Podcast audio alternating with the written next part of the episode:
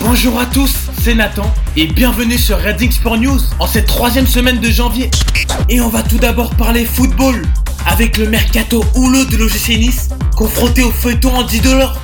Depuis le début du mercato hivernal, l'attaquant des Andy Delors manifeste ses envies de quitter le club. Il a été déçu par le mercato estival et les promesses non tenues par les dirigeants de l'OGC et cherche donc à quitter le club. Et le dossier ne fait que empirer de jour en jour car les dirigeants nantais et niçois n'ont pas trouvé d'accord sur les conditions de son transfert. Et l'attaquant algérien ne s'est ni présenté à l'entraînement mercredi dernier, ni jeudi dernier.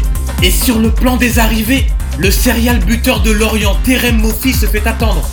Sous contrat jusqu'en juin 2024, le deuxième meilleur buteur de Ligue 1 est toujours la priorité du gym en attaque. L'attaquant international nigérian a déjà donné son accord aux dirigeants niçois qui n'ont pas perdu tout espoir d'un dénouement heureux lors de la dernière semaine du mercato hivernal.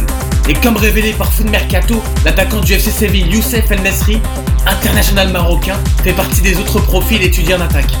On espère ainsi un dénouement rapide autour des arrivées et départs durant le mercato niçois pour que le groupe se prépare au mieux pour la réception des Dogs de Lille dimanche prochain.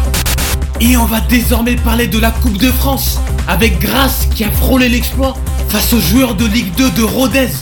Les Grassois héroïques qui sont deuxièmes de leur groupe en National 2 ont été éliminés par les Ruténois, 17ème de Ligue 2, samedi dernier dans le cadre des 16e de finale de la Coupe de France. Ce match irrespirable s'est joué au tir au but, car malgré la domination des hommes de Loïc Chabas, le score est resté vierge pendant 90 minutes. Et malheureusement, les joueurs de Rodez ont fait la différence au tir au but en s'imposant 5 à 4, alors que le Grassois Aymen Souda a eu la balle de match au bout du crampon à 3-2 pour Grasse lors de cette séance. Malgré la défaite, il faut souligner la grosse performance des Grassois qui étaient soutenus par 2000 personnes, mais qui peuvent cependant être très frustrés de cette élimination tant ils ont eu les occasions pour passer ce tour. Et on va désormais parler en balle avec les experts de l'équipe de France qui impressionnent depuis le début du mondial. Les Bleus sont invaincus depuis le début de la compétition et ont signé leur sixième victoire en six matchs contre l'Espagne dimanche dernier à Cracovie. Le sans faute continue donc pour nos tricolores qui se sont imposés 28 à 26 contre l'Espagne à la Toron Arena de Cracovie.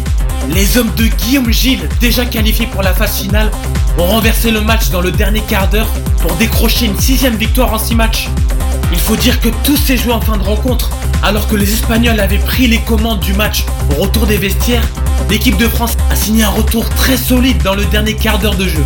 Après être revenu à hauteur de leurs adversaires pour la première fois depuis la pause, sur le score de 23 à 23, les Bleus ont haussé le ton et le rythme pour renverser leurs adversaires.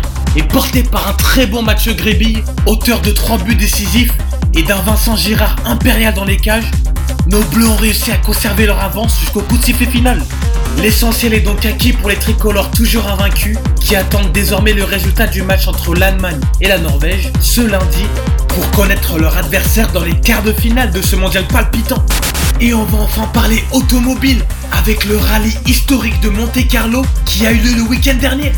Et au bout du rallye, c'est Sébastien Auger qui est arrivé en tête dans cette course tant appréciée des Azuréens. À 39 ans, le coureur Toyota a ainsi pris seul les rênes du palmarès de la doyenne des compétitions routières.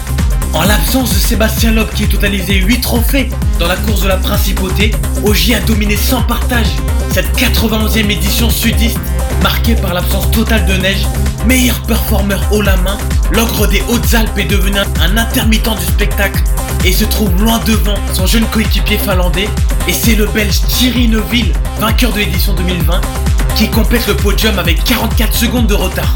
Il faut donc souligner la chance qu'a la région azurienne d'accueillir chaque année une telle compétition qui fait vibrer des centaines de milliers de passionnés. Et c'est donc malheureusement la fin de votre chronique Reading Sport News.